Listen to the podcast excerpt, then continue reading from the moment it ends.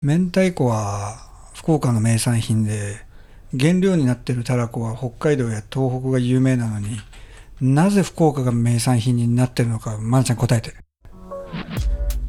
ちょっとわかんない。ですえ？じゃあ知ってるんですか？ー、明太ピリリを見たらわかるんじゃないですか？明太ピリリ？あ明太ピリリの大道具哲さんやってたらしいですねインスタで上がってましたね。ー見ました見ました。すごいですね。うんすごい。なんかいやもともとなんかそういうのもずっとやられてて、うん。こうマルチな哲さん、えー最近会ってない、はい、ちょっとまたお店に行こうかなうん。と思いながら、あのーなんで明太子の話かってこの間かまどさんの話したじゃない、うんで俺はあのーかまどさんで炊いたご飯に明太子をこう一切れ乗せて食べるのが一番美味しくてなんですよ。うん。でまー、ちゃんどっちですか？おにぎりの中に明太をくるみたい派かご飯の上に明太子を乗っけたい どっち？結構その質問はもう聞いてほしくないぐらい決めれないですね。あのこうふっくらこうご飯にほかほかのふっくらご飯にうん。明太子一切れ乗るとこう下の方がちょっとこう熱でうん。ねこうたらこ感が出てくるでしょであれおにぎりにすると中はうん。こう生で、うん。外側はたらこ感ができるこう包まれるような感じ。どっち？難しいよその質問は。なんでよ？なんでよ多分正解はうん。ちょっとたらこ感があっておにぎりに入っておにぎりの上に明太子乗っけたらいいんじゃないって。ああー。なるほど。でも俺は箸で食べたいんああだからうん。明太子ふっくらほかほかのほでそんな話はね誰とやってたのかな。誰かとやっててね、うん。で何乗せるのが好きって言って卵かけご飯って言って話を無駄にしたやつがいるんですよね。それはもうごじゃあふっくらご飯の話だったはずなのに。うん。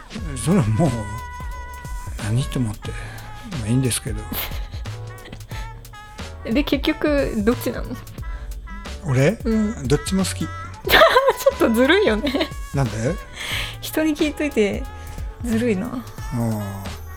でそれぐらいものすごくシンプルなものがうん。最終的にこう一番美味しいっていう、うん。それに付帯していろいろこれが食べたいあれが食べたいってなるのはもうそっからはほぼ思考贅沢なんでしょ？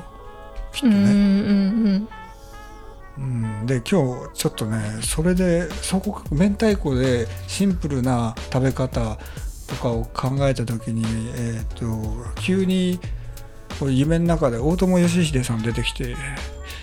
で大友義秀さんと昔あの鈴木昭夫さんが対談してたのを思い出して、冷静に考えたら何より誰より不思議なあ音楽家って鈴木昭夫さんなんじゃないかなとふと思ったんですよ。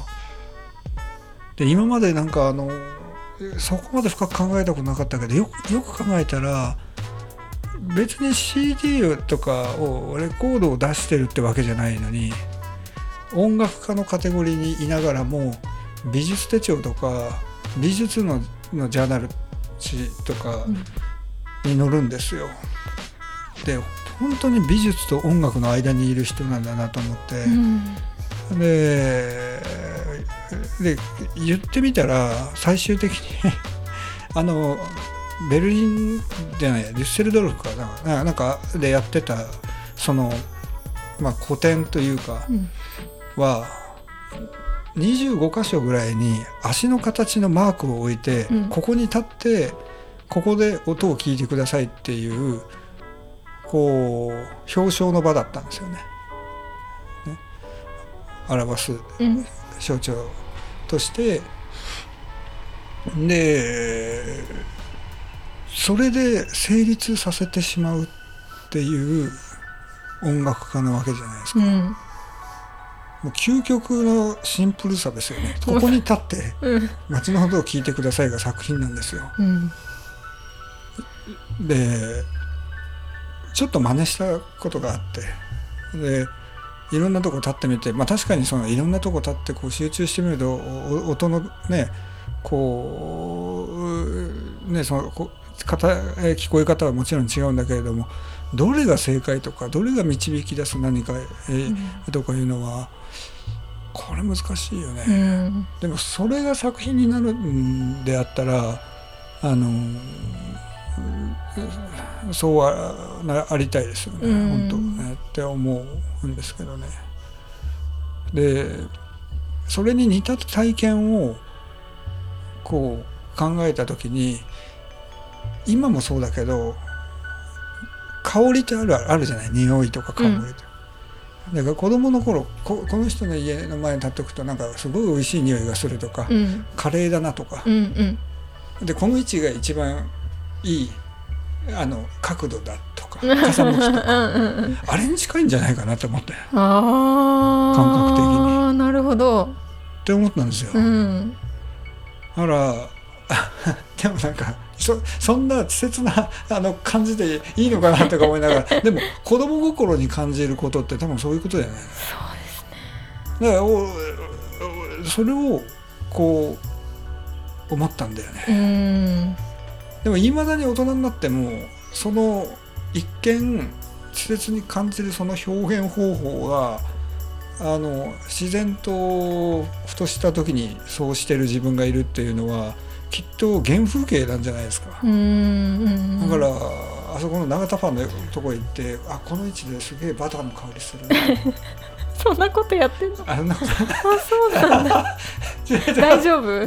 見え方大丈夫？いやいや大丈夫だからそそうやって花山の横にいるとちょうど豚骨の匂いとのバランスがあこの辺りがちょうどいい。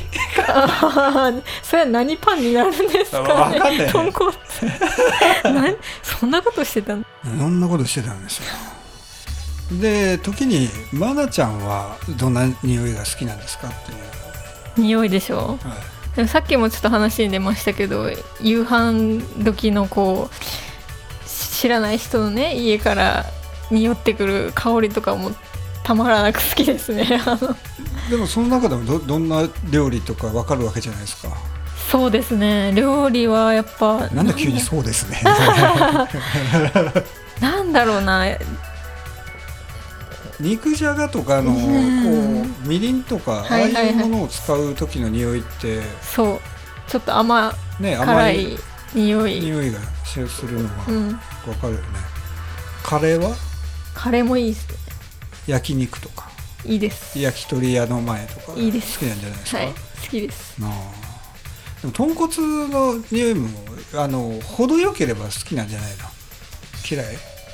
程よければうん。長浜とか通るともうあの何の匂いかわからない匂いになってるでしょ、そうだね。うん、だからふわっとああ豚豚骨だっていうぐらいの、うんうんうん。あ豚豚骨だっていうけどどういうなんかわかんないけどそのぐらいの方がそうだね。良かったりするだからあ鈴木昭夫さんのこう提唱してるその音のあの場所っていうのはえそういうことなんでしょうきっと。うん。だからわ僕もそのういろんなところに立ってマイク持ってそこでいい状態の音を探しながら、えー撮影をして、えー周りに不審がられて通報されてっていう未来が待ってるんでしょう。暗い未来ですね